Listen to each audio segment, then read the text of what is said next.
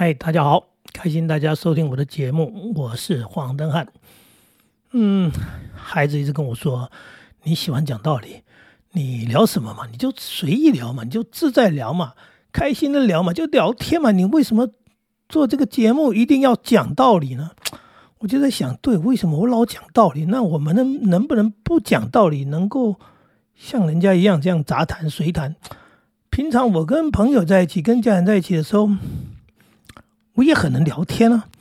为什么就是，呃，自己对着自己的时候，动不动就讲起道理来？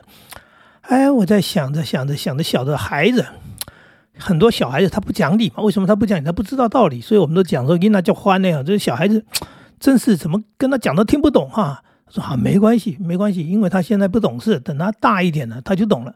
后来呢，孩子就真的渐渐大了以后，哎，就听得懂道理了，也遵守道理了。你就发现，哎呦天啊，孩子比大人还讲道理，为什么呢？嗯。他老师教的，他课本读到的，他任何东西的道理，他遵守着。然后他转过来问大人说：“为什么你们没怎样？对不对？为什么政府叫你们这个环保，叫你们塑胶袋要折起来？为什么这个这个纸盒子老师叫我们这个喝喝完饮料以后啊，这些利乐包，哎，要把它洗干净啊，要把它折起来，哎，压扁折起来，哎。”这样才是环保的行为。天哪！哎，大人说，嗯呃呃，不不好意思，我们就随手就丢了。为什么？因为我们就也环保嘛，但是我们就没没有做到那么环保。类似这样的状况，好像在很多家庭也发生，就变成说，大人反而被小孩子讲的道理讲到不知如何是好，因为他们很真，就是赤子之心。所以当他在道理的面前的时候，他遵循的道理，他认为其他东西都是错的，包含父母亲。你为什么？哎，你为什么是错的？你为什么没有遵守这些？呃，政府的规定也好，说哎，这个推动的也好，或者是哎，刚刚讲的是哪里的这个说的这个老师说的课本教的任何东西的道理，他遵循不已。哎，怎么就那么讲理了？但是这个阶段不是永远的，不是永恒的。你慢慢的发现，说孩子长大长大，就像我们在成长的过程当中一样，我们又到了某一种年龄以后，我们发现说。太遵守这些这些规则道理，会活得很辛苦，呃，捆绑着让我们那个不自在。那是不是在某些的所谓的法律的这个范围内，我们可以获得一些自由？有些东西是不是我就放松一点，啊，放松一点呢？就放过自己，放过别人，让自己开心一点。那当然，这里面的人差别那很大，有人放得太松，有人根本就乱搞乱来哈。那有些人当然他们还是遵守的一些所谓他认定的原则，然后在这个原则以内哈，他的那个某一种的论据的那个范围呢就比较大一点，那让自己活得轻松一点，所以他就说，呃，这个道理道理，他就在调整的所谓的道理这件事情。那当然。这个是因人而异，并不是说哎大家的这个标准都相同，所以整个社会落差很大。当然，就是所谓每一个人就不一样了，所以就是一种米养百样人哈。哈，对，本来是同样是纯真的小孩，长大之后呢，有人可能维持纯真，有人部分纯真，有人维持百分之八十的纯真。讲讲讲笑说，哎，就是每个人都不一样，那遵循着自己的。活着的原则，或者是呃如何在这个社会上生存来打拼，或者在竞争当中，在在啊对，有人就在竞争当中已经失去了所有的原则啊，就是呃他说，因为我上学的时候老师教了进化论啊，物竞天择，所以呢呃所以我要天择我，那只有一个办法，就是要竞争要赢人家呃。他他也遵循了某一种道理，就每一个人找到了自己的准则，自己想要的东西。那有些人就会认为，不是这样子啊，不是在讲合作吗？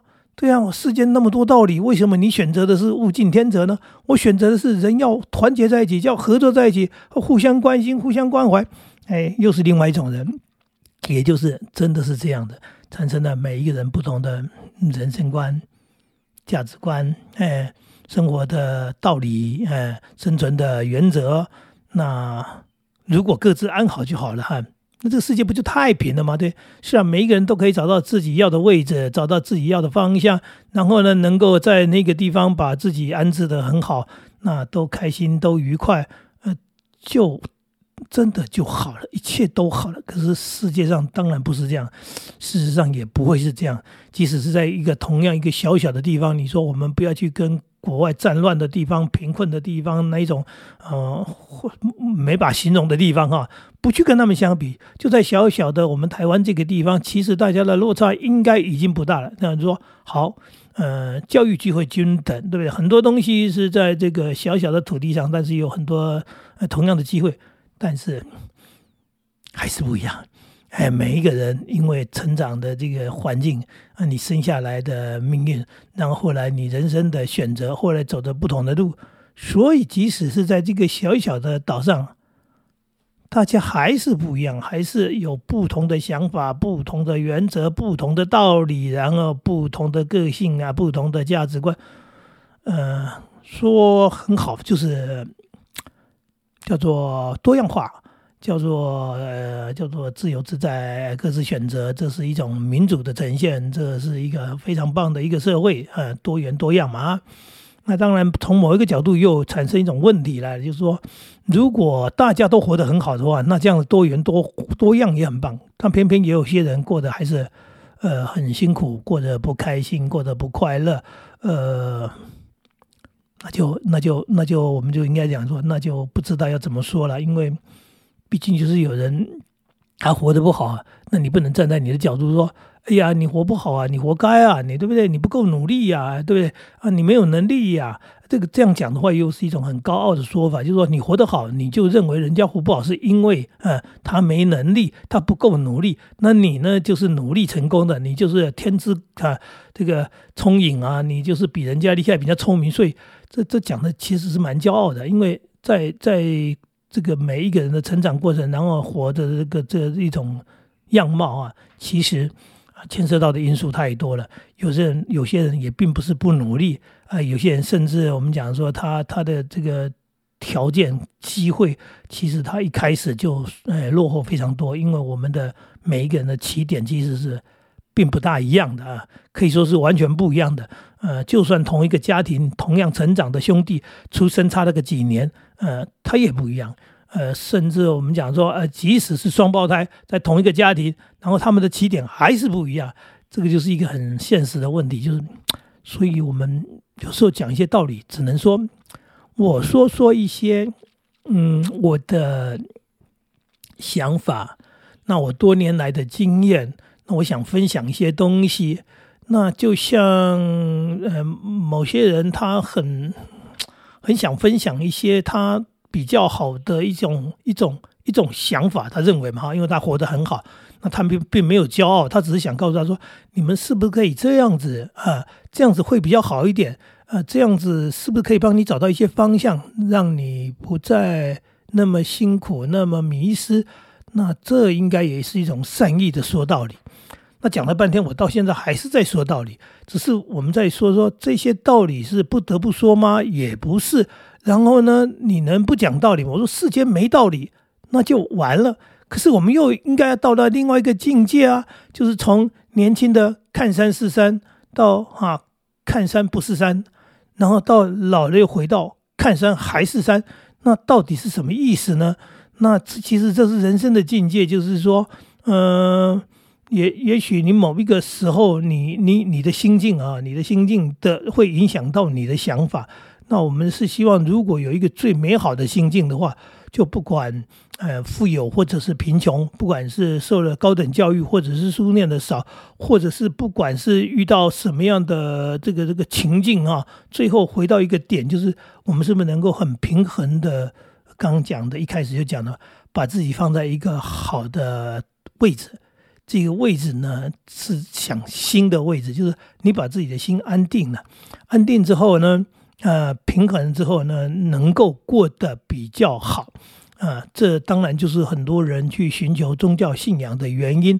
那当然并不是所有人都是宗教信仰的信徒，那即使是宗教，还有不同的宗教。所以说，每一个人可以找到自己要的，那是重点。那每一个人自己要的东西，当然就是接触的关系。有些人是因为他碰到了身边的朋友，或者他的环境，或者是什么样的一个机遇。我听到。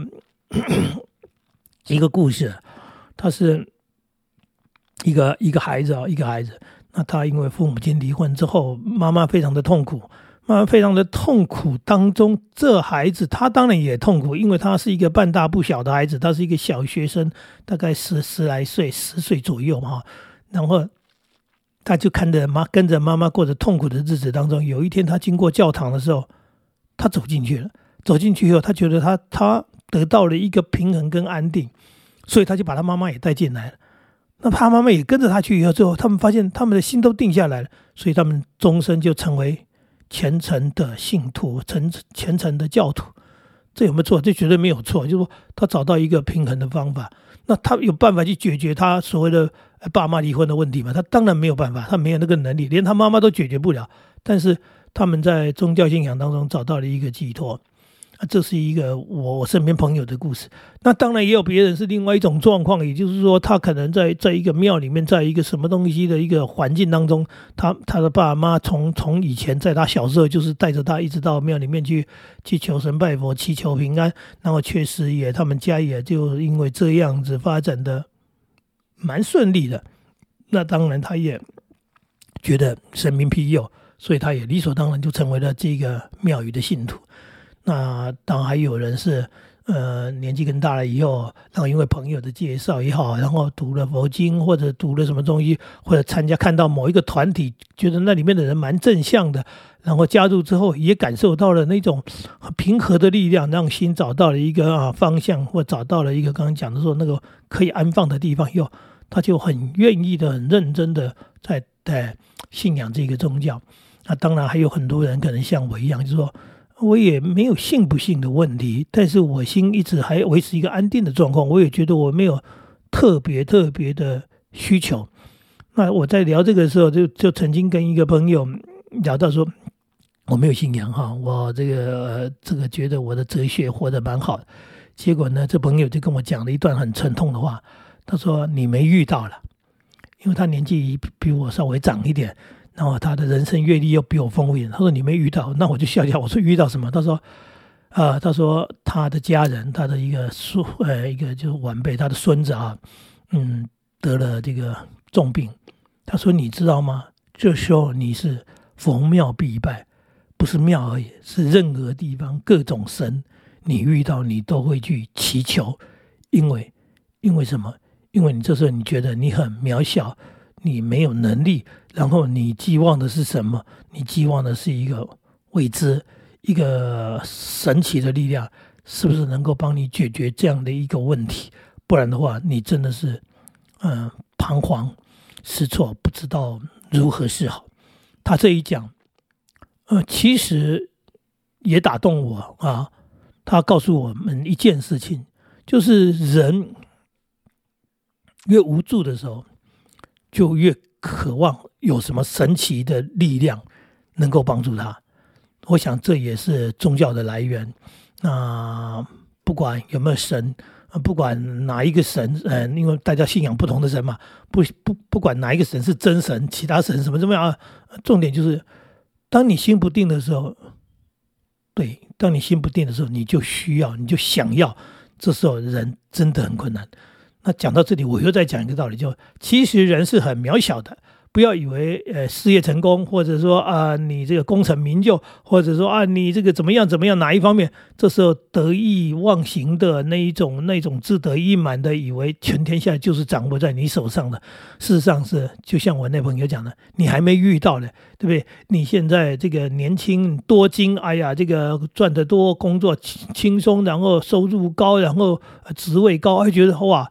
这个睥睨天下，觉得好不可一世啊！对，那当时你还没遇到，当你遇到的困苦，遇到的一些可能跟你那么有钱，可是遇到一件跟钱无关的事情，但是你解决不了的事情，这时候你就知道，对人生的道理又来了，就是嗯，其实人是很渺小的，人真的是需要很多很多的方啊方面的力量来让自己能够活得更好。当你自己的力量不够时，有时候内心难免彷徨。难免需要一些寄托的时候，对，到底能怎么活着？所以啊，听听，想想啊，有时候一些人生的哲学也好，呃，信仰的东西也好，你不见得信这个教，但是听听一些道理也好，我总觉得对自己有些帮助，然后不可能不讲道理，因为即使人到老了，最后说看山还是山，对，看水还是水。那不，这也是一个道理吗？就是一切返璞归真，回到最后面，生命的本质到底是什么？然后活着的意义到底是什么？最后你会发现，宗教有他们宗教的说法，那每一个人有活着的自己的一种感觉想法。重点是，你活得好吗？嗯，对你开心吗？嗯，如果把自己安定了，那就是对的；如果还是不安定，那真是太辛苦了。今天跟大家的闲聊聊着聊着，好像没讲道理，其实又在讲道理。我觉得不讲道理真难啊！那谢谢大家喽啊！如果喜欢的话，帮我分享。嗯，再见啦，拜拜。